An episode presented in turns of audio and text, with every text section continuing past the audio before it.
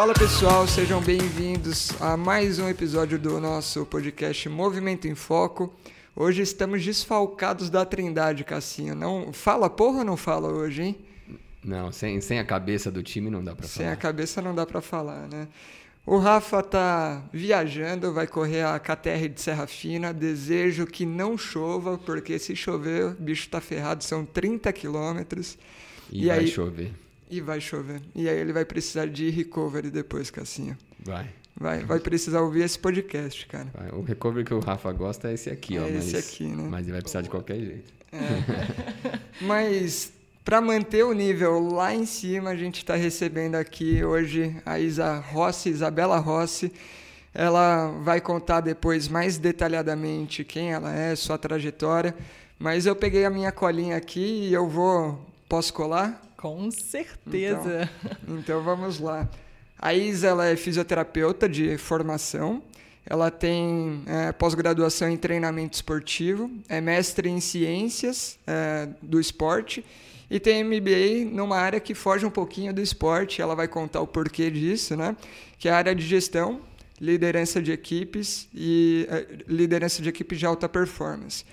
E tem uma passagem é, importante no esporte de alto rendimento, né? pelo Minas Tênis Clube, participou lá do, do Pinheiros também na gestão, onde inclusive no meu ano de pós-graduação eu tive a oportunidade de, de passar, de ter a experiência, foi um momento super legal que a gente teve de um... É, como que a gente pode falar? Era um, uma... Residência. É, mas qual, era uma parceria, uma parceria né? Uma parceria, uma parceria. Era um projeto um, um projeto entre o, o, Pinheiros e a pós-graduação. Né? Foi super legal essa experiência. É, trabalhou com a gente na Care Club e hoje em dia está na Max Recovery como head de, de projetos especiais. Que isso, hein, Isa? Não é? Que moral, hein? E eu nem contei o que ela está estudando hoje, porque eu, ela vai contar aqui mais detalhadamente. Ela estava me contando nos bastidores, está estudando muito ainda.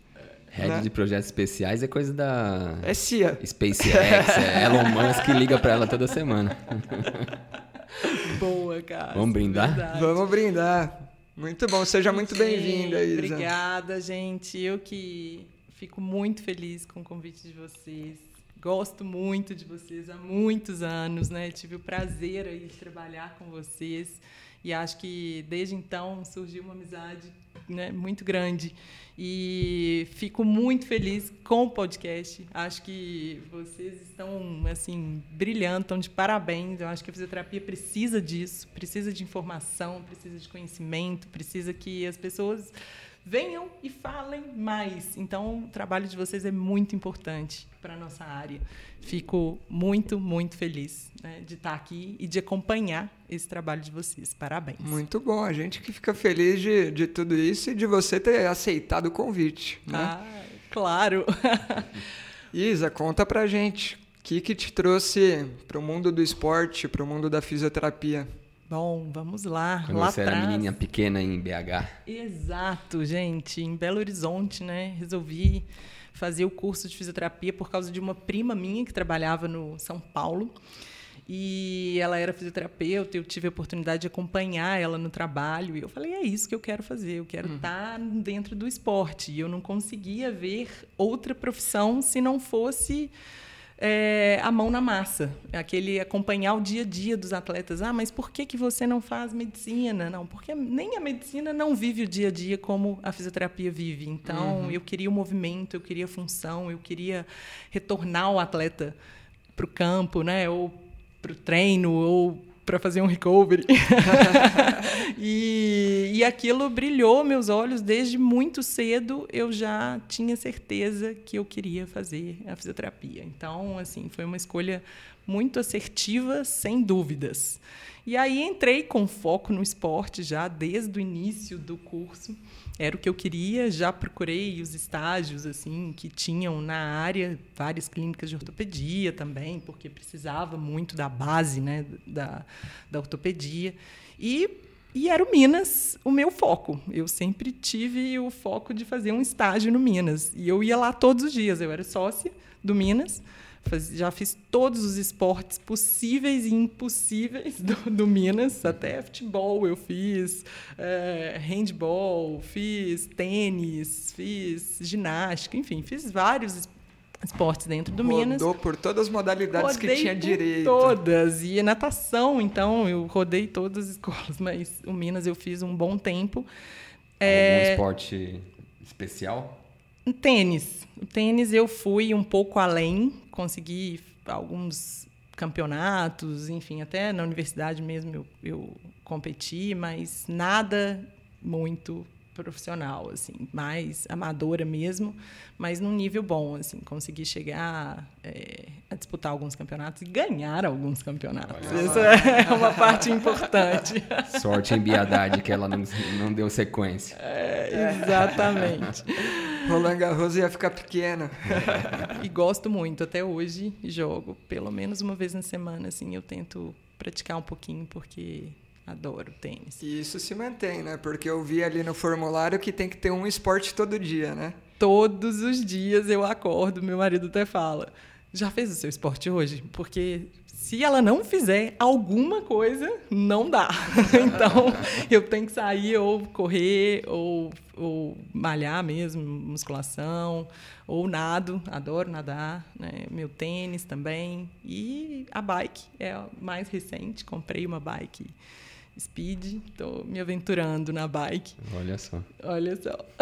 Daqui a pouco vem um triatlon por aí. É facinho para entrar um triatlon aí, Pois né? é, porque eu gosto de nadar no mar, assim, sabe? Uhum. Então, toda praia que eu vou, todo lugar que eu vou, é, o mar para mim, eu gosto de nadar no mar. Então, em BH não tem, né? Exato, gente. Aquele ditado é verdade. O mineiro não pode ver praia, porque praia é o lugar. E e aí é, é, eu já coloco até touca e óculos na praia, eu saio correndo para dar uma nadada, então não posso ver o mar. Cara, encontrei a Isa na praia, do nada uma vez. Tava lá sentado é, na Riviera, né? Riviera. Tô ali, daqui a pouco vem, vem passando alguém assim. Oi, Cássio. Nossa, isso. foi bacana demais, porque a gente ficou junto na praia, a gente conversou né? muito, não foi? E logo depois. E logo depois veio a Manu. Veio a Manu. É. Se bobear, foi até ali, viu? Que ela foi feita. que fique claro que foi com o marido dela. É claro, é claro. Do jeito que a conversa foi.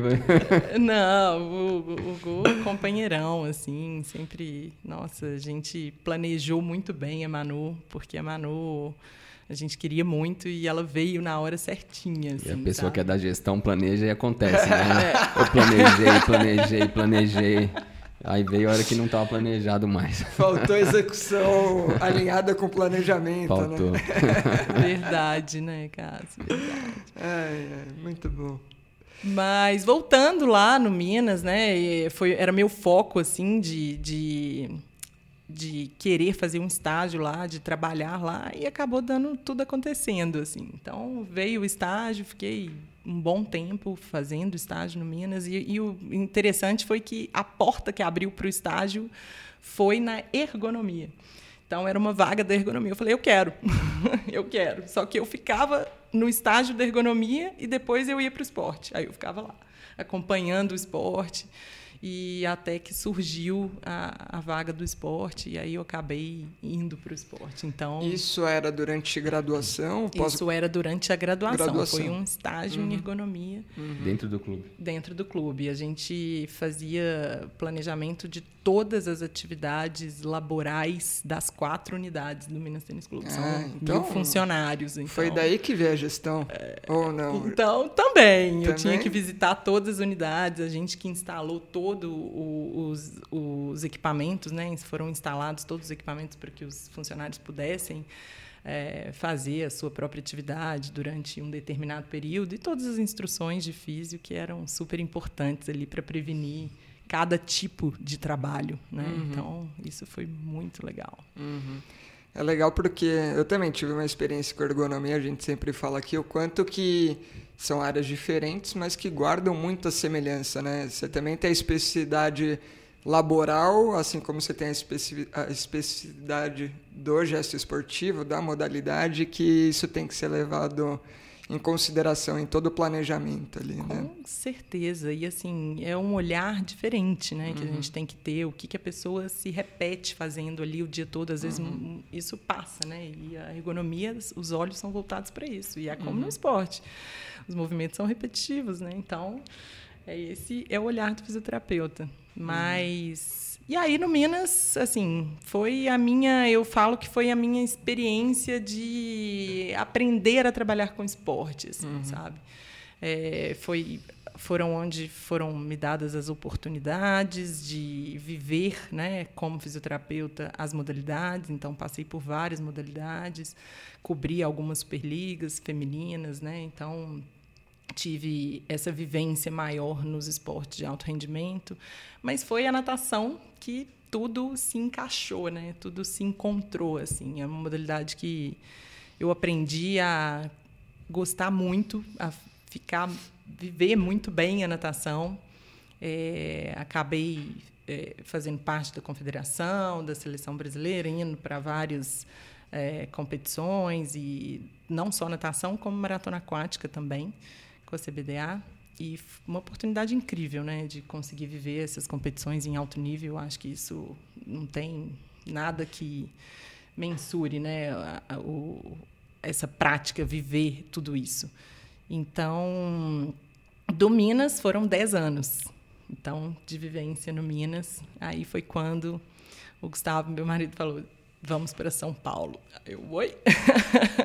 Tava super feliz, era o nosso ciclo 2012-2016 com é, que eu estava vivendo na natação, onde a gente foram oito atletas da natação para o Rio 2016, então a gente teve um resultado histórico no Minas, que foi uhum. super legal. E aí foi então o encerramento do meu ciclo. Foi no Rio 2016 eu acabei indo para o Rio acabei trabalhando como voluntária nos jogos na fisioterapia na é, fisioterapia da natação. Hum, então pude acompanhar um pouquinho de perto ali ver os atletas também. Foi super legal.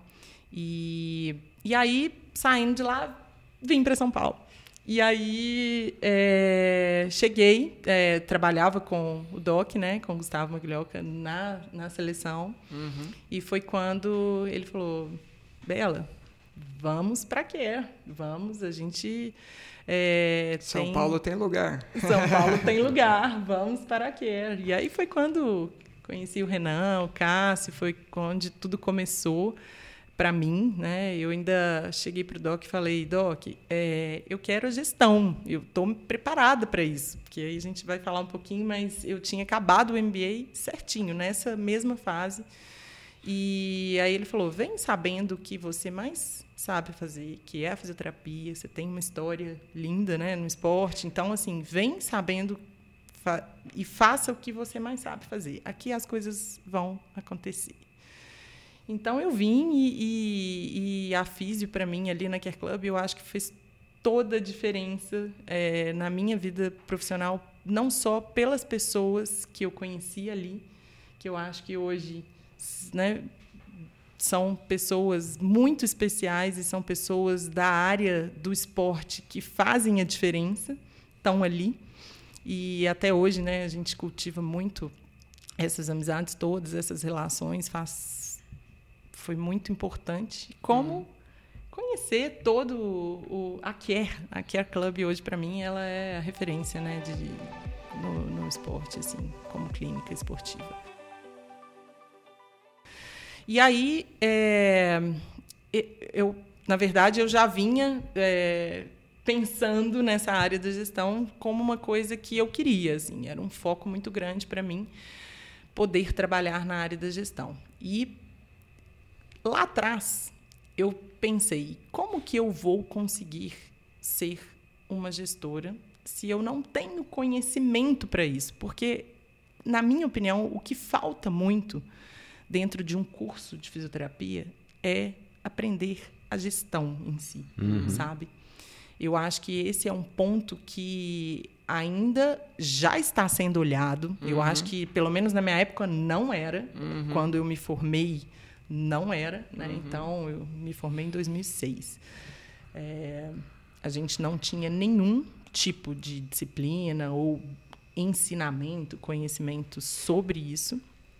E, e eu já sempre gostava de organizar ali as coisas, eu enxergava de uma outra forma, gostava da técnica, mas me, sempre me chamava atenção quem que ia trabalhar, como que ia trabalhar, como que a gente ia fazer, o que que a gente poderia uhum. alcançar, como que os resultados iam vir. Então, assim, eu sempre tive essa visão um pouco diferente além da técnica. Até um pouco si. mais estratégica mesmo, né? Do, é. do negócio, de como organizar a bagunça para o resultado vir no final. Né? Exatamente. Ô, Até... você fez o FMG? Eu fiz o FMG. É, eu acho que essa questão da, da gestão ainda é pior nas federais, na, nas públicas. Ah, eu formei na PUC, na graduação foi na PUC, mas tá. eu fiz mestrado. uma pós-graduação e um mestrado na UFMG. Então eu vivi muito o, a UFMG também.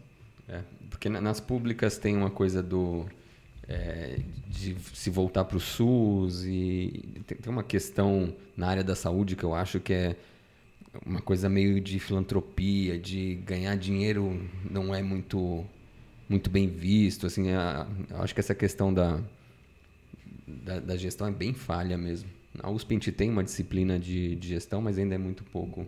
O aluno sai sem, sem ter nenhuma noção. Sem um direcionamento. É. Isso que eu sentia, sabe? Assim, eu, poxa, eu acho um assunto tão importante, tão base para tudo que a gente faz, uhum. tudo hoje. Uhum. É uma gestão, né? Uhum.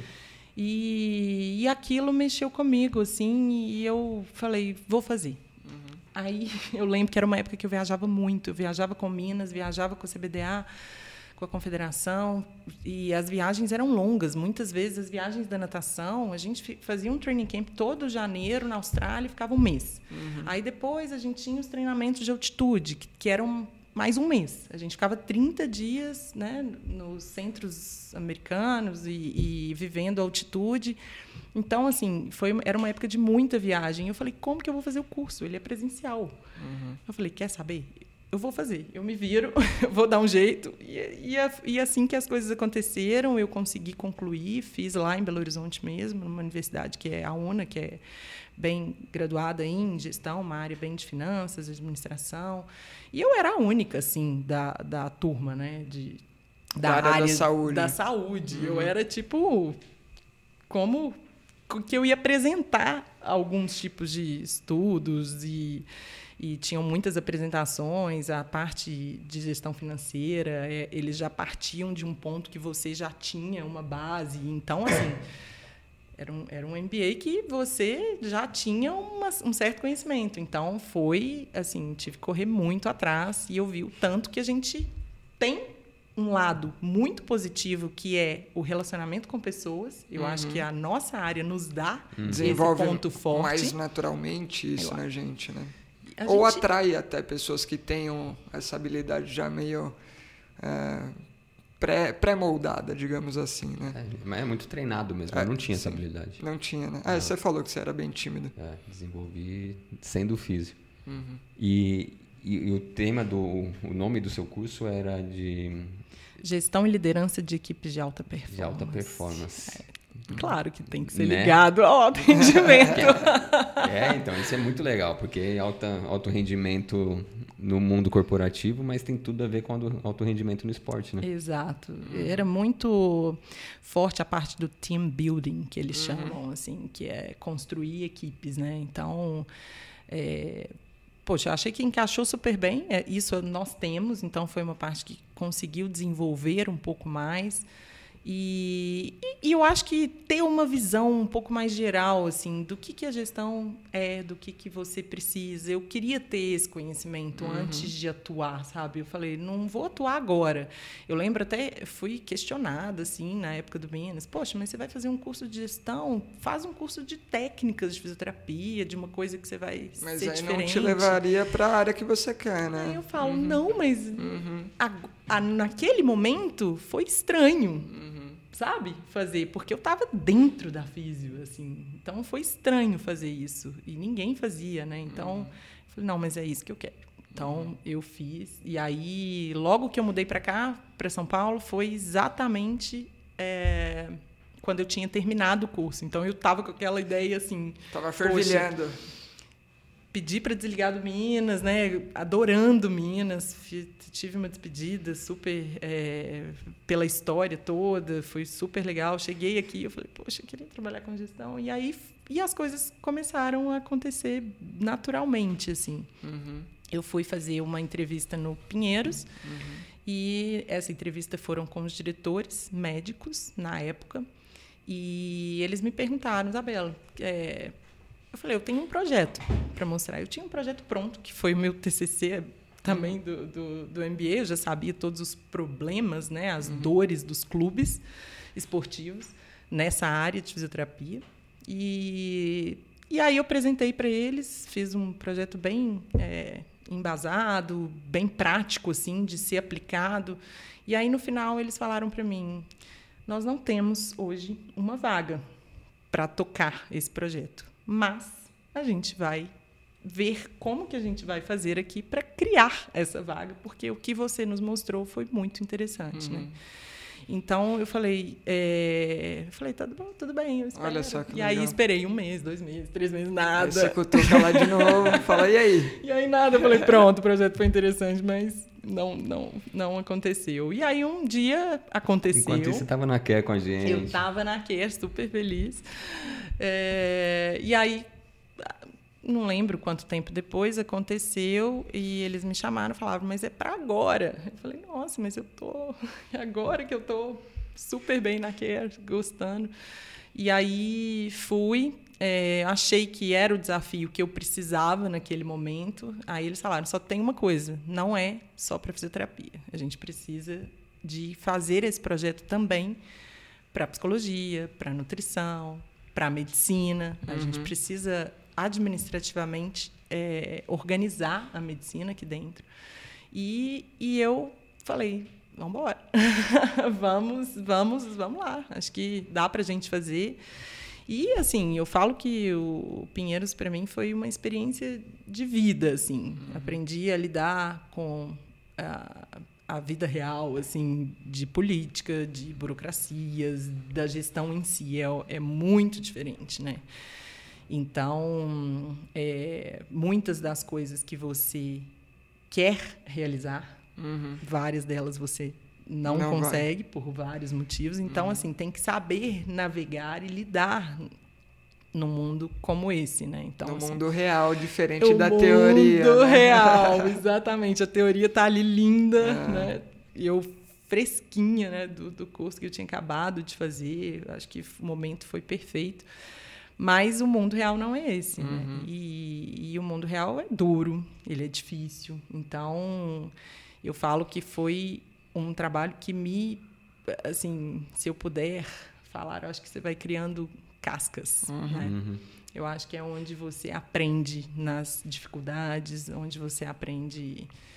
E foi feito o que foi possível ser feito, né? Foi a gente fez toda uma estruturação física. Eu lembro que eu falei não, mas a gente precisa fazer uma reforma aqui porque era ainda era um pouco misturado atleta com sócio uhum. e depois eu assumi também a parte de sócios, então eu fiquei com sócio, fiquei com esporte e eu falei primeira coisa é separar. Separar. A gente precisa de uma reforma. Reforma aqui vai ser muito difícil que a gente faça qualquer tipo de reforma.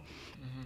E a gente conseguiu fazer a reforma, a gente conseguiu levar a tecnologia, uhum. então a gente fez um, uma atualização dos equipamentos que estavam bem antigos. Eu acho que o momento que eu cheguei foi exatamente esse, da, da troca dos equipamentos, começar a, a colocar mais tecnologia lá, eu lembro bem disso. Pois é, isso foi uma mudança muito impactante, uhum. porque os sócios também receberam essa mudança. Uhum. Então, assim, foram criadas sessões de recovery para os sócios nessa época. E era tudo muito novo. A gente está falando aí de 2016, 2017. Era novo ainda você ter disposição e agendar é, uhum. sessões de recovery né, é, com os equipamentos. Então, é, foi um, um, um e, a, e, a, organização mesmo, né, dos esportes, das modalidades, ter o, tra o, trabalho preventivo, acompanhar as viagens, tinham são 16 modalidades olímpicas e três modalidades paralímpicas, né? Então, uhum. assim, são muitas modalidades que são diferentes entre si. E é o que eu falo, é um ensinamento de, de vida mesmo para navegar no mundo como aquele, assim, como, como Pinheiros, um super clube. Acho que é, é, o maior clube da América Latina. É né? o mais olímpico do Brasil. É o mais olímpico. e, e, que tem resultados incríveis e tem recursos, né? Então, assim, e tem pessoas incríveis também. Conheci pessoas que eu acho que são super importantes hoje para tocar o esporte hum. no Brasil, assim. Oi, Isa, deixa eu aproveitar, né? Você contou já bastante da sua trajetória e acho que no momento que você põe o pezinho ali no Minas com esporte de alto rendimento e conta toda essa trajetória até chegar no Pinheiros, já dá para a gente puxar bastante para o tema é, do, do nosso episódio, né? que é a recuperação e valorizando mesmo a recuperação como uma parte do treinamento do atleta. Como quem viveu o lado fisioterapeuta ainda, não vou nem falar do lado gestora, mas como que você enxerga isso na prática do fisioterapeuta? E aí eu vou abrir o leque, seja no alto rendimento ou do atleta amador mesmo, que leva o negócio a sério. Bom, vamos focar, né, gente? eu vejo assim, acho que o recovery veio como uma área é, incrível para o fisioterapeuta atuar. É mais uma área de atuação para o fisioterapeuta. Se a gente pensar há 10 anos atrás, a gente não tinha quase nada da, de recovery em si. Vamos falar de recuperação, recursos, uhum. tecnologia. A gente não tinha é, esse tipo de recurso há pouco tempo atrás. Então, a gente está falando aí de, de, algo muito recente, uhum. que exige que o fisioterapeuta conheça, que exige que o fisioterapeuta corra atrás e saiba, é, que ele saiba indicar aqui, aqui um recovery adequado para o seu atleta, para o seu paciente, porque o recovery ele é também ele é, existe a reabilitação, existe todas as áreas dentro da fisioterapia e o recovery hoje ele é uma área uhum. que se tem que se pensar. Por isso que eu falo, recovery hoje ele é parte do treino. Né? Uhum. Então, esse descanso, essa recuperação, e aí a gente sabe que a recuperação ela tem a recuperação basal, que é sono, alimentação, hidratação, toda uhum. recuperação ativa, fazer outras atividades né, de uhum. recuperação que não seja a sua é, modalidade específica. É, tudo isso isso é o basal. Falar, não existe nenhum outro método que, que supere, você, que supere se você não desses, tem uma né? noite bem dormida, se você não tem uma alimentação adequada, uma hidratação. A massagem, eu acho que ela entra aí como um recurso que a gente tem evidências científicas para isso, né? Uhum. Então, é, a gente já sabe dos efeitos, né, dos benefícios para massagem, da massagem na recuperação. Então, acho que e aí vem o mundo da tecnologia, né? Uhum. Que hoje a gente tem diversos recursos, o que usar, quando usar, como usar. Então acho que o fisioterapeuta ele tá ele tem que estar tá atualizado para o que existe aí no universo do recovery para ele poder utilizar. E hoje assim, como físio, é, eu enxergo então como essa área importante hoje dentro de quem trabalha com esporte o recovery ele vai acontecer em diversos momentos bem colocados ali dentro do treinamento do, do atleta.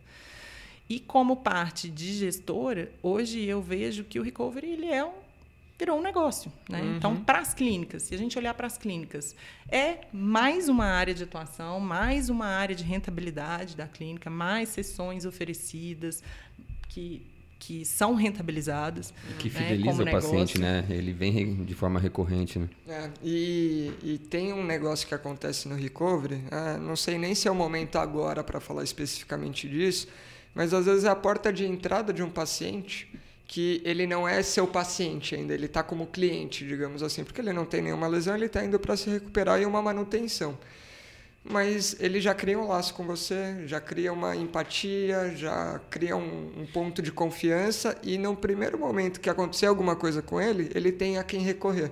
Exato. Se você fez aquela conexão, né, o trabalhinho ali do fisioterapeuta já bem. Então, eu vejo e muito isso. a consulta, isso. a tirada de dúvida do paciente é instantânea. Ele treinou, fez o longo no sábado, foi passou com você lá e falou: "Cara, tô com uma dorzinha no joelho aqui" Ali você já fala, cara, não, isso é bobagem, relaxa, descansa e só observa. Ou você já fala, putz, isso aqui é bom dar uma olhada, quer marcar uma sessão aí. Exatamente. Exato, e criou a rotina dele já. Sim. E automaticamente ele já sabe até que ele precisa de um recovery. Uhum. Né? E eu acho que é super importante para que a gente consiga passar esse, esse, tipo de informação e que o atleta entenda onde que ele vai encaixar ali o recovery na, na rotina dele.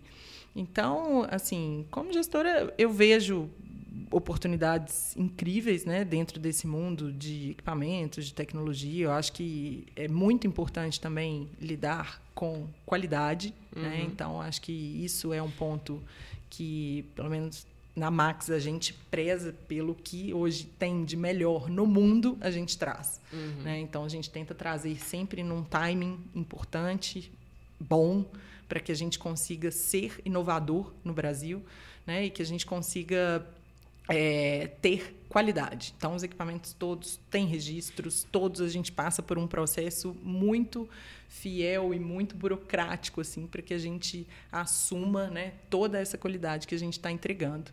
E, e assim, o bom disso tudo é relacionar também com fábricas no mundo todo. Hoje a gente tem fábricas que a gente relaciona nos Estados Unidos, na França, na Espanha. É, e são fábricas que estão com pensamento lá na frente, porque uhum. elas estão criando aquilo que falta. Uhum. É. Então, isso é uma parte que eu também sempre gostei de ver o que, que vai acontecer lá na frente, né? uhum. né? E o que, que o que, que, a gente precisa estar se inovando a cada momento. Então, acho que encaixou muito bem é, por isso também. Né? E, e, e, é muito gratificante ver hoje, assim, eu acho que nesses 10 anos, eu, eu falo 10 anos, a Max está fazendo 10 anos, e, e eu falo 10 anos porque eu tive uma experiência em 2013 no Minas, quando o Cezão, o César Cielo, chegou para nadar no Minas, ele falou, Isabela, é, poxa, é, ele sempre fazia tudo na Quer, né, em São Paulo, e ele foi para morar em Belo Horizonte. E super amigo do Doc, do Natan, eles falaram, ó, oh, vamos, vamos, você vai tratando daí, a gente vai acompanhando tudo. E o Cezão, ele chegou e falou, olha, eu quero um game ready, eu quero uma bota de compressão, uma banheira de gelo que já deixa na temperatura. E aí ele foi falando tudo que na Care já tinha e que ele já usava. E a gente não tinha nada no Minas. Uhum. Isso eu estou falando de 2013, né? Uhum. Basicamente, assim. É... Aí eu falei, poxa, nós não temos. Fui lá na diretoria conversar, Isabela, o que o Cezão está falando, nós vamos fazer, não é para ele, é para a equipe toda, é uhum. é para o Minas. Então, assim, comecei a correr atrás. Onde que eu conseguia as coisas, uma dificuldade, porque não tinha mesmo. A gente tinha Game Red nessa época, é, que aí eu achei, né, encontrei o Fábio Culpe, que é hoje é o nosso CEO da, da Max, e tive uma conversa com ele e ele falou: olha, segura aí que eu vou tentar tudo para você. Mas foi numa época que não tinha, assim. É, e é interessante a gente pensar, é muito recente, gente. E aí você está falando, vem me voltando umas memórias assim de. A gente comprou esses equipamentos lá na Care é... Fala da bolha, vai. a bolha. A Isa, se bobear, é bela, né? Uhum. A, a Bela. Tá, você chegou a ver a bolha lá na Kern? A bolha. a bolha. Eu vi, eu vi, claro. Mas lá, nessa época, 2012, 3, 2012, é, que a gente comprou esses equipamentos, e um dos sócios na época era o Flávio, e ele foi para os Estados Unidos é, foi de férias, esquiar, sei lá, e, na, e, ele comprou lá e trouxe na bagagem. E, e aí ele trouxe a, a bota de compressão, que qual é o nome mesmo? Normatec. Normatec. Uhum. Ele trouxe a, a Normatec e aí trouxe a, essa banheira que, que mantém água gelada e, e circulando. E algo ficou preso na, na, alfândega. E eu acho que foi justamente a máquina da, da banheira. Então a gente tinha uma banheirinha inflável, tipo piscina de criança. Que aí jogava o gelo dentro. E a gente jogava o gelo dentro. O, o justo, o importante, que era o, o, o motor, motor, não veio. E a gente pagou, filho da mãe.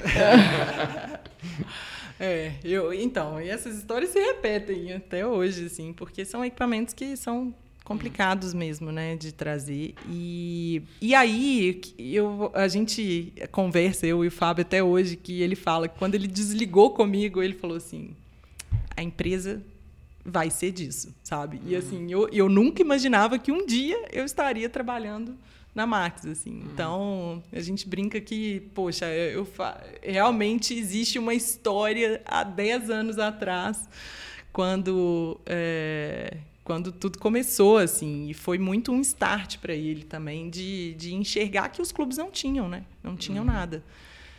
E, e enquanto você foi contando de tudo isso, eu lembrei justamente porque quem fez esse movimento lá na Care foi muito Natan, né?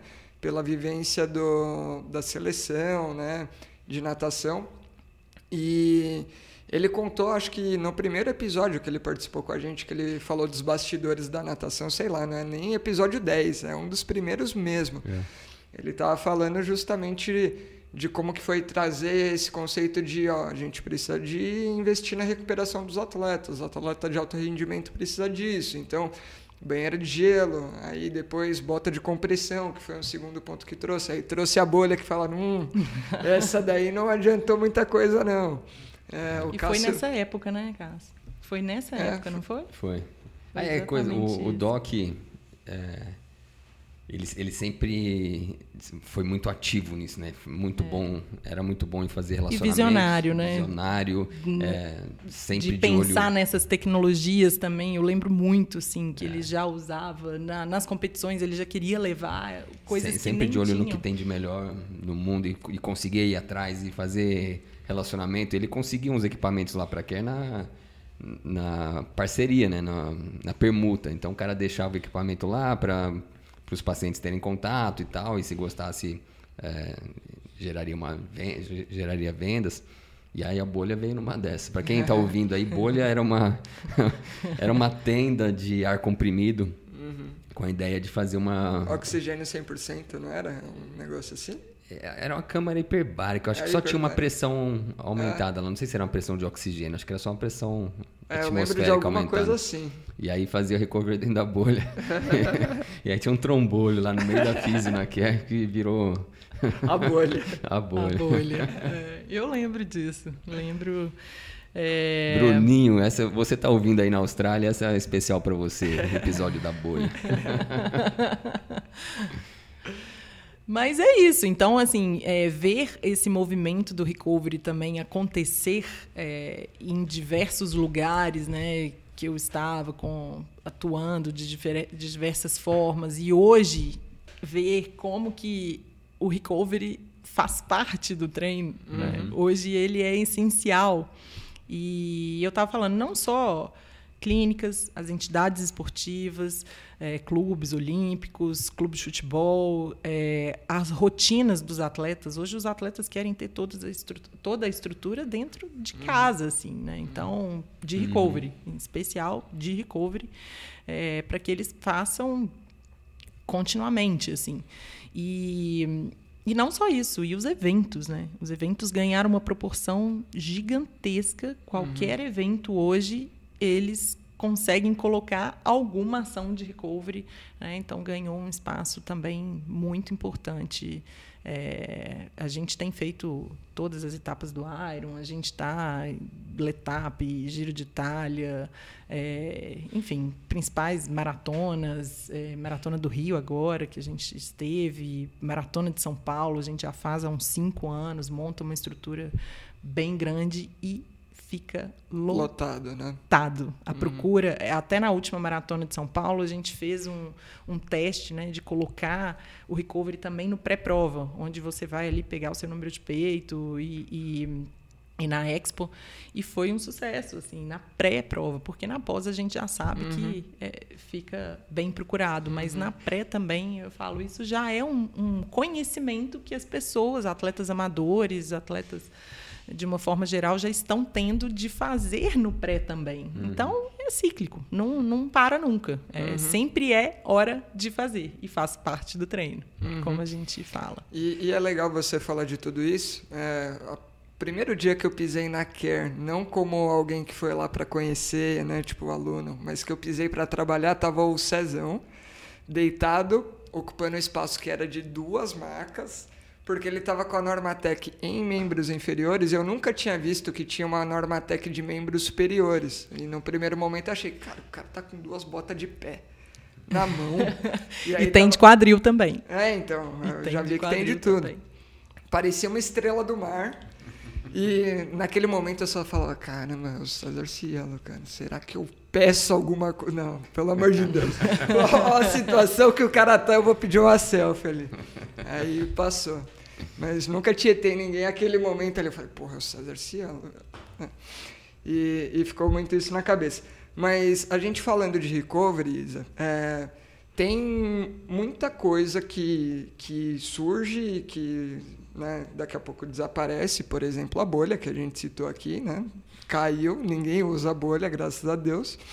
É, e isso do ponto de vista de tecnologia, que acho que a gente com certeza vai chegar, mas do ponto de vista essencial assim do recovery aqui, que a gente já sabe que não pode faltar né, para ter uma boa recuperação, tirando aqueles pilares que são fundamentais. Né? Não adianta você querer investir numa bota de compressão, numa outra coisa, se você não comeu bem, se você não dormiu bem. Inclusive. É, acho que a gente podia até dar um passinho antes, porque o recovery é muito presente no nosso dia a dia, mas não sei se para quem está é ouvindo é tão claro assim, né? É mas acho que basicamente é pensar o que acontece com qualquer pessoa após um, um treino, uma competição, um exercício. Um exercício. Né? É, então a pessoa tá, tem um nível basal de. É, um nível de homeostase ali em que, em que ele funciona. Pós-exercício, tá tudo pior. Então ele está fadigado, ele está com menos substrato energético, ele está com musculatura inflamada é, ou inflamando. Uh, eles qualquer microlesões, microlesões, né? qualquer uh, demanda física que ele for fazer na sequência, ele vai estar tá pior do que antes. Uhum. Então, depois de um, pensa aí, vai fazer um treino longo de corrida no sábado, a hora que acabar o treino de corrida, subir uma escada é, é mais difícil do que era antes do treino. Então, pós-treino você tem uma piora do seu do seu rendimento, que é devido à fadiga e o estresse do exercício. É, se você parar de fazer atividade física e e descansar, você vai, o seu corpo vai buscar homeostase, vai vai se recuperando, vai voltando, vai voltando a, a acumular glicogênio, vai é, remodelando a musculatura que foi microlesada, é, e aí você vai voltando para a condição de base e a, a, a, beleza do, do organismo é que ele vai passar, né? Então tem aquela curvinha em S da supercompensação que é Uh, quem não, não tem isso na cabeça, dá um Google aí rapidinho. Supercompensação, você vai ver um gráfico que uh, você sai de uma linha basal, é, deprime e depois sobe em formato de S deitado para uma posição melhor do que você estava antes. Então, isso é, um, é, algo fisiológico que vai acontecer durante o exercício. Hum. O que, que seria o recovery? É potencializar essa volta, potencializar o que o, a recuperação do que aconteceu na, na fadiga. É, então tem a parte fisiológica, fisiológica né? de né, alimentação para repor o, o glicogênio, é, a proteína para ajudar no reparo muscular, uh, descanso, sono reparador, é, hidratação fundamental. Mas aí entra a fisioterapia com recursos adjuvantes, né? adjuvantes né? para ajudar esse, essa recuperação a, a vir mais rápido é, vir mais rápido e com mais qualidade. E qual que é a vantagem disso? É só ficar menos cansado? Não. É justamente você acelerar essa, essa melhora do, do seu rendimento para que no próximo treino você chegue mais inteiro, mais podendo inteiro, dar, né? né? Podendo render mais num próximo treino e também uh, com menor risco de se machucar, porque você vai chegar mais, mais preparado, com, uh, acumulando menos é, microlesões, menos. É, secar, né? Que causam danos musculares, né? Então, assim, a gente precisa realmente de ter uma, um, a nível fisiológico, a gente precisa desse reparo, né? Uhum. E hoje os estudos eles já nos mostram muito é, a necessidade disso, né? uhum. de o que, que a gente precisa fazer. Então, por isso que eu falei, eu gosto sempre de dividir. Dividir não, faz parte o, a, base, uhum. o que, é um recovery basal, né? Uhum. Que é tudo isso que o Carlos falou, de alimentação, de sono, de hidratação, de uma recuperação ativa também, sair um pouco daquele, da, daquele repetitivo né? que você faz. Mas. É, e aí entrar mesmo onde o Franco está uhum. pontuando, que é o que realmente funciona, o que a gente tem hoje disponível. E, e aí, eu acho que é super interessante a gente trazer aqui um ponto bem interessante que eu me deparei logo que eu comecei a trabalhar com os equipamentos, entender um pouquinho mais dessa inovação né, que existe mundo afora. É, e, e o quanto a inovação ela acompanha uma evidência científica, o quanto uhum. a gente a tecnologia a gente sabe hoje, né? E estava é, até contando para o Franco, né? Hoje eu eu estou fazendo um PhD lá em Amsterdã já tem dois anos e a gente sabe todo o trâmite de publicar um artigo. Uhum. Não é de um dia para a noite, uhum. muito pelo contrário. Né? Uhum. Então, assim, esse tempo hoje de um artigo científico, de ter realmente um artigo não só de desenvolver a pesquisa, de desenvolver a pesquisa, de ter a submissão, de ter o aceite, de ser realmente publicado, Sim. ele é um trâmite demorado. E quando você trabalha com tecnologia, com inovação, é muito mais rápido. É um paralelo que você tenta equilibrar ali os uhum. pratinhos e entender, poxa, deixa eu ver aqui como que eu faço, para onde uhum. eu vou. E então isso é um assunto sempre muito interessante de conversar com os fisioterapeutas das fábricas, né, fora, que eu acho que eles trazem sempre assim aquilo que faz sentido, né, o que uhum. eles veem na prática, o que eles já usam lá e que vem que o atleta gosta de usar é a tal da prática baseada em evidência. A gente tem evidência, a gente tem a prática clínica, né, o que ali a gente vê que dá certo, e a gente fazer essa balança e entender, é, ter o bom senso ali de, uhum. de, de, escolher também. Mas eu também sou uma pessoa do lado acadêmico, né, venho, é, nunca deixei de estudar, nunca deixei de fazer todos os, o meu caminho acadêmico, porque eu acredito muito na, na ciência também. E, e eu vejo que muitas pesquisas relacionadas ao recovery não foram feitas de forma com N uhum. irrelevante, com N baixo, é, vários critérios. Né? O recovery ele parte de um princípio que ele é um conjunto de técnicas. Uhum. Ele não é uma técnica só. Uhum. Então você não pode em fazer um estudo avaliando uma técnica. Ele é uma composição de técnicas. Uhum. Se a gente tiver um olhar crítico para isso, a gente vai ver nós vamos conseguir enxergar que todos esses estudos foram feitos, alguns baseando agora nos estudos mais recentes é que a gente tem essa composição de técnicas com resultados mais efetivos. Então a gente já tem uma literatura bem mais positiva agora, bem mais é, mostrando esses benefícios e esses resultados. Bom, quando a gente fala para escolher e fala quais são realmente os equipamentos, eu acho que é, eu dividiria no seguinte ponto: a gente tem os queridos, né, os queridinhos dos atletas, que são uhum. quase que inseparáveis.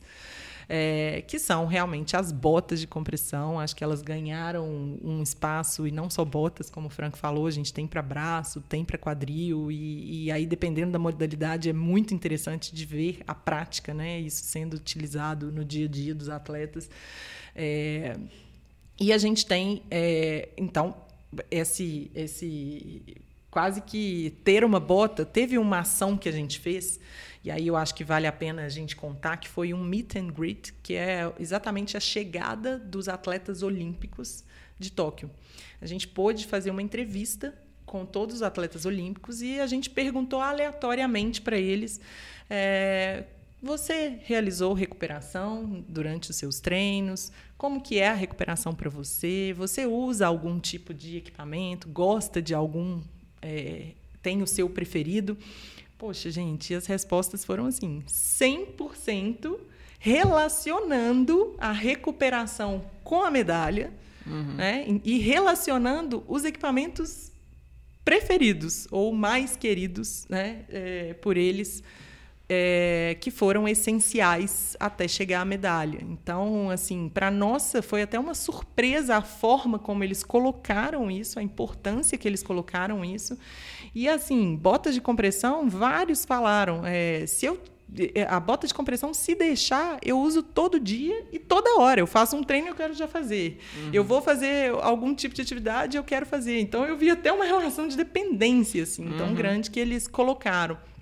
É, e aí a gente tem outros equipamentos hoje que a gente sente não só pelos por esses medalhistas que eu acho que é uma grande referência para a gente dentro do esporte de alto rendimento escutá-los, né? Chegaram a uma medalha olímpica, uhum. mas dentro de atletas amadores, dentro que são a gente tem hoje as pistolas, né, que é o hipervolt, que virou um equipamento muito prático de liberação uhum. ali, ele consegue até é, unir muito bem num pré-massagem, liberar uns pontos e sentir menos rigidez muscular uhum. utilizando as pistolas de vibração. A gente tem hoje os hipervolts lá na Max que poxa é sucesso é, e para qualquer tipo de pessoa, gente. A gente não está falando só de atleta. Lá na Keros, a Hypervolt tem mais horas de de uso no próprio fisioterapeuta do que no paciente. Qualquer hora que você passa lá tem o Marcelo. Eu ia falar isso, vídeo Marcelo Simplício. Isso daí é para você, Marcelão. É isso aí. Eu já vi, viu, Marcelo? Isso porque vocês não foram no escritório da Max. Vocês têm que ir no escritório. Lá cada um usando um equipamento é assim, é, é, é muito é incrível assim, porque todo mundo usa. Então, tem pessoal que está olhando o estoque, aí entra com um Venom na cintura, aí faz o barulho da vibração, a gente morre de rir, assim, é super divertido. Mas, é, então, assim, é, bota de compressão, as pistolas, o próprio Venom que eu falei, porque eu acho que é um aquecimento com vibração. Acho para quem uhum. não sabe o que é o Venom, é um aquecimento com vibração portátil, que você coloca e vai se aquecer, vai fazer qualquer coisa. É, ele tem ajudado bastante em vários momentos de treino, né? não só no aquecimento, como no pós, um, um calor muito fácil ali de utilizar. Então, o Venom também foi um que encaixou muito bem. É, o próprio Game Red, que eu acho que a, a, existia a crioterapia de saco de gelo e existe o Game Red, né? Uhum. Então, assim, eu acho que é um divisor de águas uhum. na fisioterapia é, utilizar o Game Red para pós-operatório ou hum. para recovery Nossa, mesmo. Salvou meu menisco diversas vezes. Aliás, meu menisco não, mas o. O, o, o sintoma o do sintoma seu menisco. Do, do menisco lesionado. Uhum. Como eu gosto do. Agora eu não estou precisando mais, graças a Deus. Mas... Que bom, cara. mas o game, ele também é dentro aí da, né, dos equipamentos mais e o game poxa tem uma vasta literatura científica incrível assim acho que a gente tem né, um, uma utilização muito é, como que eu falo assim com muita com muita evidência né uhum. para vários tipos de casos e diferentes situações então ele é um equipamento a gente está falando de 10 anos uhum. é um equipamento que quem teve há 10 anos atrás tem ele e usa cada vez Sim. mais e ele e é engraçado porque para outros equipamentos você vê uma certa concorrência né Sim. então você vê na pistola você vê outras opções Sim. na bota você vê outras opções cara nunca vi e pelo menos não bem feito uma outra opção a, a, compressão associada à crioterapia, que é o que a game oferece, né? Exato, ele é então, patenteado, né? é. né? Então, assim, existem cópias hoje, claro, uhum. de mercado, mas uhum. é, eu acho que o que foi o game, o que é o game, eu acho que ele é bem incomparável, assim, em uhum. termos de qualidade mesmo. Uhum. E, e os resultados, né? Eu acho que quem faz, quem já fez, sente, né? Uhum. Então é, bom, e as banheiras de crio, a gente não pode deixar de falar de forma alguma, acho que elas fazem parte também de uma recuperação. A gente já viu que algumas modalidades são adeptas mesmo, né, que uhum. fazem é, dentro da sua rotina de treinos, uhum. então tem que ter é, a banheira construída, até fixa ali, para que os atletas utilizem bastante e a gente tem evidências, né? Claro que sempre foi muito discutido a parte da crioimersão, mas eu acho que hoje a gente já tem resultados também que dispensam as é, discussões. E vira e mexe, sai alguma coisa. Inclusive, esse é um assunto que daqui a pouco eu gostaria de tocar, não precisa ser agora. Algum artigo que fala, ah, mas a crioterapia né, não deveria ser usada, e aí vem um monte de gente falar um monte de coisa. E acho que esse é um assunto que a gente poderia tocar aqui com mais profundidade. Mas só, só para deixar uma pulguinha para depois a gente voltar. Aquele acrônimo que, que se usa para lesão aguda, que é o antes era o Price, né? Hum, Virou é, Peace and Love. Aí, peace and Love. É, peace e aí já se fala em evitar anti-inflamatório e meio que a banheira de gelo tá, uhum, a crioimersão tá no meio disso, uhum. mas cara, tem que se levar em conta também a, a a opinião do atleta aí, sem ó, dúvida. o atleta não fica sem. Uhum. Você pode falar o que quiser. Não, e, e, até é, é uma coisa talvez de, de bom senso. A gente Sim. já entrou no já assunto, entrou. né? Então foda-se. é, eu, eu, vou dar vou dar justamente o spoiler de um, um, artigo falando que não teve benefício e na verdade encontrou até uma certa perda de ganho de volume muscular, de força, de trofismo nos atletas que usavam recorrentemente a crioimersão. E aí o, a, a, a, conclusão não do artigo, mas das pessoas, é, então não vamos fazer, porque breca né? e não ajuda, né? não é significativo para o desfecho dor do atleta. Cara, calma, o que, que você está vendo? Como que você está vendo? E aí, eu vou dar o um exemplo hoje que eu vi o estagiário da Nutri lá na Care três dias seguidos fazendo banheira. Pelo amor de Deus, não é esse o uso. E, Vitor, falei para você hoje, fica aqui ao vivo, espero que você ouça. Não é esse o uso, porque aquele estímulo que o Cássio falou, tem o estímulo do treinamento, aí você vai ter uma depressão, que vai vir acompanhada de diversas coisas, inclusive substâncias pró-inflamatórias que servem de sinalização para depois fazer toda a cascata bonitinha lá de compensação e supercompensação, cada vez que você entra com esse estímulo, você freia um pouco esse ganho, né? Você atrasa um pouco. Porém, é uma questão muito de custo-benefício. Fazer toda hora não vai ajudar.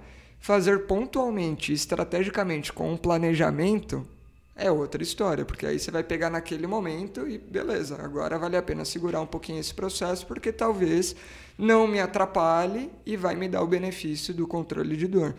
E aí é muito polarizado, então se a evidência mostrou, então, puta, não, não vai usar. Cara, pelo amor de Deus, na, na clínica não é assim que funciona, né? Exato. E é aquilo que a gente falou lá atrás, assim, o físio, ele precisa saber tudo isso para conseguir indicar e conseguir construir a, a, melhor rotina de recovery, né? Os melhores métodos. Uhum. E como eu falei também, como é uma composição de técnicas. O recovery ele não é uma técnica sozinha. Uhum. Sempre vai ter vai ser uma composição. E essa composição ela pode variar. Então, tem um dia que é uma composição, tem outro dia. Claro que uhum. a gente tem uma rotina, tem já o, o, que o atleta gosta de fazer, que ele se sente bem. Tem atleta que adora uma crioimersão, tem atleta que tem pavor de uhum. crioimersão. Não dá pra Sim. gente forçar. Forçar, né? Uhum. Então, o maratonista entra até a cintura e reclama pra caramba. O nadador entra até o pescoço é verdade. E fica de boa, né? Exatamente, é verdade. Isso uhum. tem demais. E, e, e é assim, e, e, essa composição de técnicas é que a gente vai entendendo. Tudo é muito novo, tudo é muito recente. Se a gente pensar que são 10 anos construindo a ideia do recovery, se a gente pensar mais friamente, de uns 5 anos para cá, é que o recovery ele virou parte do treino mesmo. Uhum. Gente, isso é muito pouco é muito recente, Sim. assim, né? 2017, 2018, eu me lembro ali, 2017 foi a, a, essa, essa inovação ali dentro do Esporte Clube Pinheiros e eram pouquíssimos clubes que tinham ali. Uhum. Hoje, eu já até sei de cor aqui vários que têm e confederações e os próprios comitês, né, que a gente faz um trabalho muito próximos com os comitês. É, o nível, a ideia do recovery, ela mudou totalmente. Uhum. Existe o recovery que é dentro da fisioterapia, que você vai ali fazer, a tratar um atleta que está com uma lesão importante e fazer um recovery de um atleta que quer fazer um recovery duas, três vezes por dia e está no mesmo ambiente, está na mesma sala. Uhum. Hoje, até as nossas conversas com os comitês é exatamente isso. Ter um espaço de recovery ter um espaço separado nas principais missões hoje do COB já começou a acontecer. O sul-americano foi a primeira competição, teve um espaço separado para o recovery. Uhum. É o que a gente quer levar para o PAN em Santiago, é o que a gente quer fazer em Paris também, em 2024, é ter esse espaço separado de recovery que o físio fique focado naqueles atletas importantes que têm uma lesão no momento tão importante. Uhum. Então, isso já foi construído dentro do, do Maria Lenk. É claro que o Maria Lenk, o CT lá está com vários, é, várias reformas, mudando um pouco o espaço físico, mas esse conceito, veja, a gente está falando, né? Comitê Olímpico, a gente está falando Comitê Paralímpico, a gente está falando das referências hoje das entidades esportivas. E isso é uma cascata, assim. Tem lugares que fazem, mas tem muitos lugares que ainda estão querendo fazer. Né? Então é um movimento que está acontecendo, é um movimento novo, equipamentos assim surgem novidades todos os dias. A gente tem uma avaliação muito é, assim, a gente tenta analisar vários pontos até realmente bater o martelo de trazer um equipamento uhum. para cá.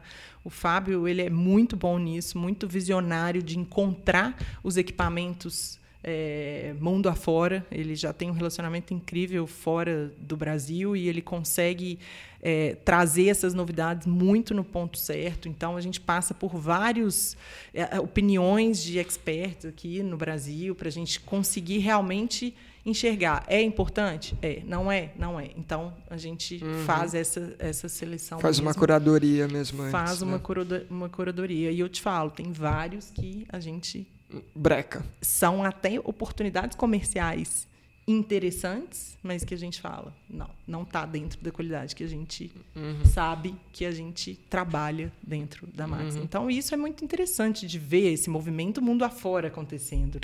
Uhum.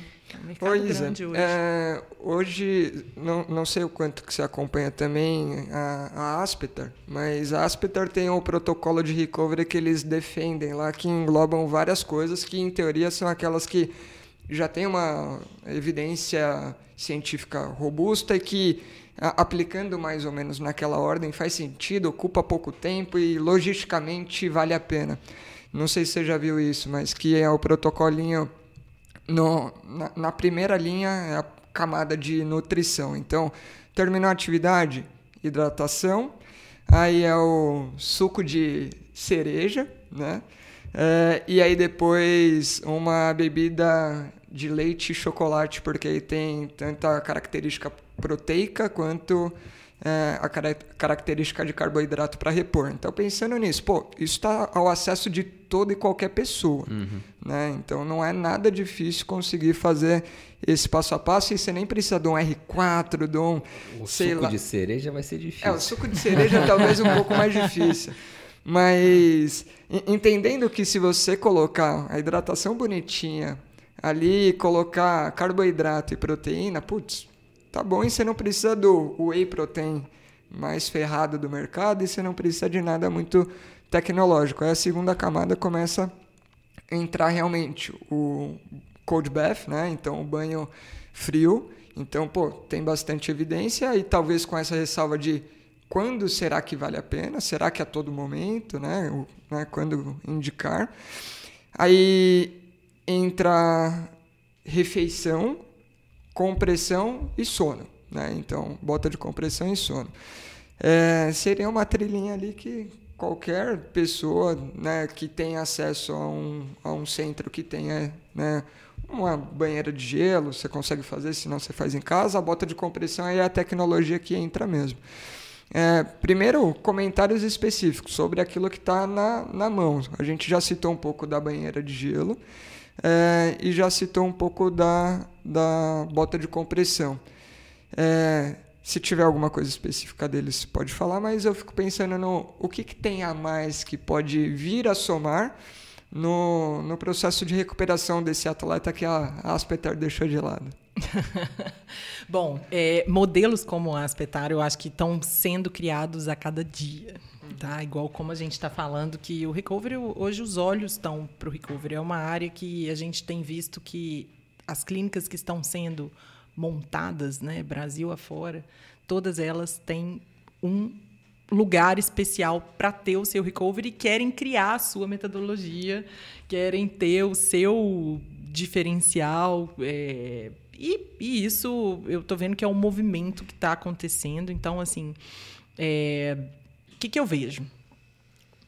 Como eu falei, a composição de técnicas. Né? Então, o que a Aspetar fez foi exatamente uhum. compor técnicas uhum. que acredita, de acordo com os profissionais que trabalham, a, a, eh, chegaram a técnicas específicas, né? específicas até bem específicas mesmo, direcionadas do que eles entendem é, que, que sejam recovery. Assim como existem outros que a gente já tem no mercado aí acontecendo e indicando. É, Franco, assim, não tem muita resposta é, direta sobre eu te falar qual que é o movimento, o que que tem. Eu acho que as técnicas estão aí.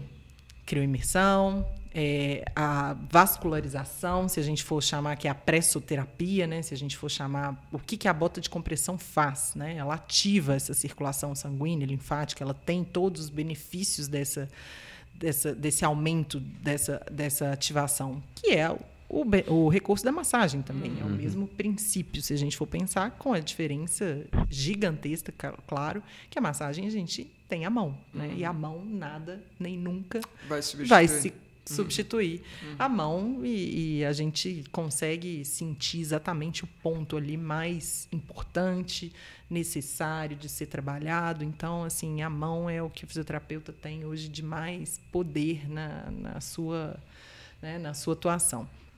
É, a gente falou da liberação, podemos falar de liberação miofascial, liberação de rigidez muscular, que são as pistolas, que eu vejo como outro ponto muito importante que tem outros equipamentos sendo é, desenvolvidos nessa área também, bem relacionada à rigidez, bem relacionada a pontos né, de tensão, como bolas, como rolos, e aí tem uma diversidade muito grande que pode ser trabalhado de uma forma mais pontual, mas existe um olhar também para esse ponto.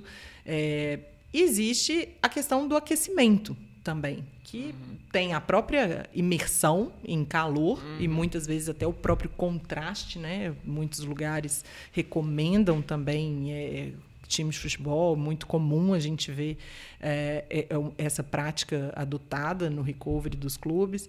E, e o aquecimento que pode ser feito também de forma pontual ou de qualquer outra maneira. A Game, a fábrica da Game Red, por exemplo, um pouco, talvez na pandemia, lançou a Med for Elite, que é um equipamento que faz o calor com os reps do game, né? Uhum. Então, não só o calor, faz o contraste, uhum. faz o acrio, faz a compressão. Então, assim, existe um movimento desses equipamentos também sendo desenvolvidos para o aquecimento, que é trazer mais circulação sanguínea para aquele local trabalhado, seja perna, seja braço, seja qualquer parte do membro mais importante. Olha, o que eu vejo de mais tendência hoje são o uso de aplicativos com esses equipamentos e geração de dados. O que todo mundo quer hoje é ter os dados do que foi feito. Então, o recovery hoje, com dados, ele está sendo. É, é, o que eu acredito que é o caminho agora, é cada vez mais esse refinamento desses equipamentos. Então, a grande maioria deles, todos aí que eu tenho falado aí para vocês, é, a própria Normatec, é, as pistolas, é, ele já tem o próprio rolo de vibração, que é o Viper que a gente trabalha, todos eles têm o, o app que hum. você sincroniza, sincroniza e você gera um relatório de tudo que foi feito. Então, assim, você consegue não só compartilhar esses dados, registrar o que você fez e melhor ainda, você consegue compartilhar com os com os seus aplicativos de treino. Uhum. Então, os aplicativos de treino hoje, eles são sincronizados para eles te falarem exatamente o que você tem que fazer de recovery. Nós já estamos nesse nível uhum. de aplicativo. Eu fico pensando que a inteligência artificial vai... Vai filtrando, né? Vai entrar muito nisso. E uhum. pegar um clube de futebol de, de ponta, como Palmeiras, São Paulo, que os caras têm um controle de tudo. De carga, né? né? Controle de carga interna, o que, que, que, que o atleta fez, que, que, quanto ele que dormiu, o que, que ele consumiu de, de nutriente. Então, de repente, é, a hora que esses dados vão sendo inseridos no sistema, talvez já, já dê para sair, ó, hoje seu protocolo de, de recuperação vai ser A, B e C. Uhum. Porque isso é muito feito hoje no um a um ali, né? Eu vejo o meu exemplo na Care Club vou receber alguém para fazer um recovery, aquelas perguntinhas né, de como que você está, o que, que você está sentindo, então filtra um pouco o perfil do sintoma para ver o que, que vale a pena, né? Se vai seguir o protocolo inteiro, putz, o cara treinou e não saiu direto para fazer o recovery, ele está vindo fazer o recovery mais tardio, dois, três dias depois, será que vale fazer tudo aquilo que a gente só por fazer, né? Expor o cara a uma banheira de gelo, será que vai fazer sentido? E aí, uma outra coisa é o timing pré-competição ou pré-próximo treino. É, por exemplo, para soltura, né? Faz muita diferença isso. Às vezes eu recomendo, o cara tem a prova-alvo agora no fim de semana, domingo. Cara, hoje era o dia bom de você ter vindo fazer amanhã Pode ser que você ainda. Hoje é quinta-feira. Hoje é quinta-feira, né? Hoje é quinta-feira é dia de gravação. é o dia ótimo, porque você tem tempo hábil de ficar bem, com a perninha leve, tudo mil maravilhas. Sexta eu já vou ter que pegar mais leve. Sábado, cara. Carinho terapia. Carinho terapia. Né? Então, vai mudando essa tomada de decisão de acordo com cada situação. Na hora que tiver a inteligência artificial fazendo isso, aí você pode deixar alguém lá executando numa boa, é. sem, muito, sem muita preocupação. Né, do... E a vantagem da inteligência artificial talvez seja de é, computar vários, né? vários né? né? Então hum. vai tendo dado para caramba de é, o que, que funciona melhor e daqui a pouco cria a própria o próprio algoritmo ali de tomada é. de decisão com coisas que a gente nem levaria em consideração, né? E, e aí, Isa, uma, algo que eu vejo que está. É, tem muita ciência a respeito, tem muita gente estudando, mas que eu não vejo ir para o mercado é a fotobiomodulação, que tem muito resultado de, de pesquisa boa, de, que ajuda na recuperação, que é, ajuda na performance, né? É, então, os grupos que fazem a fotobiomodulação para recuperação, eles têm um efeito de treinamento muito melhor depois. E isso mesmo falando de atleta de alto rendimento, que já é bem treinado. Então, é, esse atleta que já é bem treinado, para você conseguir um efeito nele, é muito mais difícil. E... Mas eu não vejo vir para o mercado a, a fotobiomodulação. Você tem alguma...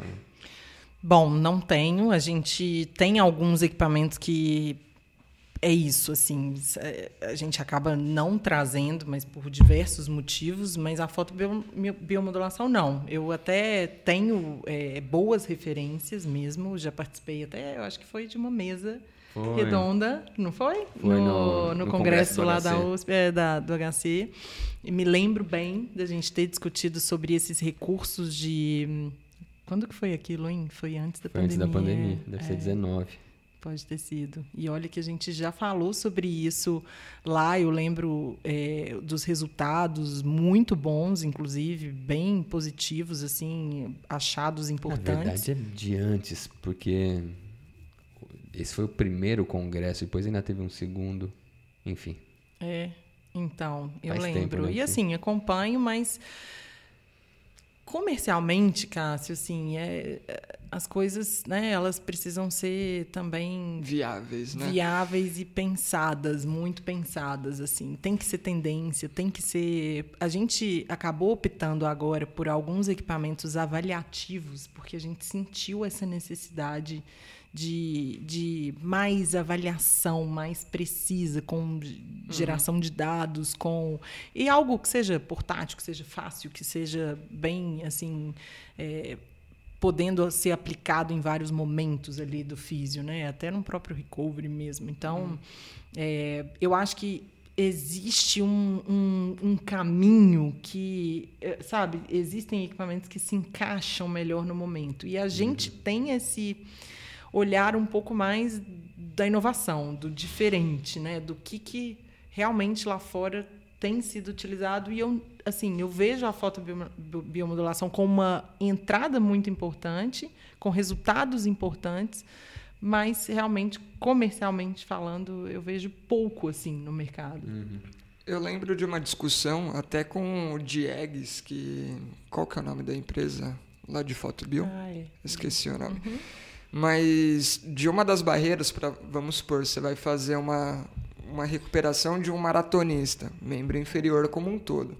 Você vai ter que fazer uma placa que dê conta pelo menos de um grupo muscular por vez, um quadríceps, um posterior de coxa, né? Então, criar uma placa de LED ou laser para esse tamanho seria muito caro. Então, uhum. essa é uma das principais barreiras de, vi de viabilidade, pelo que eu me lembro. Mas qualquer coisa a gente pode chamar alguém para conversar especificamente sobre isso. Legal. Eu é. acho que é um ponto interessante. Eu acho que está aí uma uhum. das coisas também que. É, assim, já é muito bem explorado, acho que já tem muitos artigos, muitas coisas, mas esse, esse lado mais comercial da fotobiomodulação acho que é bem interessante. Muito bom. Acho que passamos por tudo que, que precisava. Um puta papo legal sobre trajetória, sobre recuperação, sobre gestão, né? Acima de tudo, nessas tomadas de decisão não é não é só o processo de executar, também tem o entender o que funciona por trás para saber quando escolhe um, quando escolhe outro. A gente completou tudo o que queria, Isa. Então, deixo para você momentos finais, faça suas considerações e muito obrigado mais uma vez pelo papo e por ter aceitado o convite. Bom, gente, eu que agradeço, adoro estar com vocês e acho que esses assuntos, né, de falar de recovery, de descanso, acho que é importante até para gente, né? Então, assim, eu falo que tudo a gente precisa experimentar antes o físio ele ele tem que experimentar então uhum. por isso que é, quando a gente falou lá né, do esporte todo dia eu sou muito de sentir de viver isso em mim assim o que que qual que é a sensação o que que o que que realmente a gente pode se aproximar do que um atleta sente, né? Do que, claro que não num nível de atendimento, mas a gente tenta.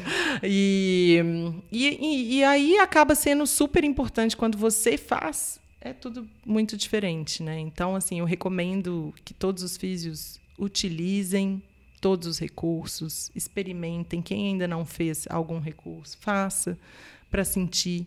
E e é isso. Eu acho que o recovery está aí é, para todos, né? E o descanso faz parte. Então, a gente, para estar tá bem amanhã, para trabalhar agora, a gente precisa do descanso, né? Todos nós. Então, é isso. Agradeço muito. Parabéns pelo podcast de vocês. Viu? Super feliz em estar aqui. Muito bom. Ó, já que teve uma deixa, eu vou fazer uma provocação, então. É. É, quer fazer? Porque não sei não, se você está pensando na mesma coisa. Porque já que é importante para o físio vivenciar tudo isso, por que, que a gente não faz um evento para o físio vivenciar tudo isso com a gente? Opa! Vambora? Vambora? Vamos, Muito vamos fazer. Bom. Perfeito. Fechou? Ó, oh, tá fácil, hein? Oh. Só marcar. Põe uma cervejinha aqui pra gente brindar o, o Du. Bom, enquanto isso, então, eu, cara, a mania de querer falar sempre, né? Mas a gente começou o papo falando que o, o tema do MBA dela foi de alto rendimento corporativo. Hum. E, e, agora você falou, ah, a gente não sente, não vivencia o esporte como um atleta de alto rendimento, mas a gente Vive tem alto rendimento outra... na profissão. Uhum. Então a gente acorda cedo, a gente trabalha pra caramba, tem de paciente pra caramba, ou faz reunião e, e à noite tem que se recuperar para trabalhar de novo no dia seguinte. E e aí você começou o seu estágio na ergonomia. É, então, acho que isso é algo que não se fala no. Tipo, vai vai para o lado da, do, da, da fisiolaboral. Tenha pausa a cada duas horas, mas não, não se fala exatamente de um, Do que fazer. é, e de uma recuperação, como, como que você vai se recuperar desse dia exaustivo de trabalho, assim, no dia seguinte trabalha de novo e foda-se. Exatamente. A gente estava até conversando antes, eu e o Franco, sobre isso, porque hoje a vida, gente, ela é assim. Tô com uma filha pequena, né? É um trabalho que, poxa, é 24 horas, né? Eu acho que, assim, é, trabalhar na área comercial, assim, é uma área que não para nunca. Uhum. O WhatsApp hoje virou, né, uma ferramenta de trabalho mesmo. E estudar, eu nunca deixei de estudar. Hoje eu estou fazendo dois cursos, né, que são puxados, que são difíceis, mas acho hora mesmo que seja de madrugada ou que acorde muito cedo, na hora que a casa está em silêncio, eu vou estudar.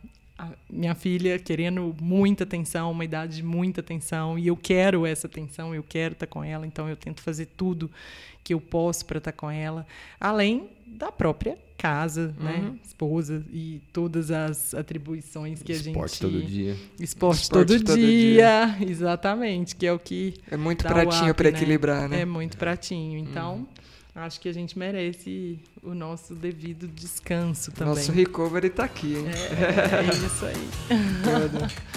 Boa, provocação feita, vamos marcar isso. Muito obrigado. Obrigada a vocês, valeu.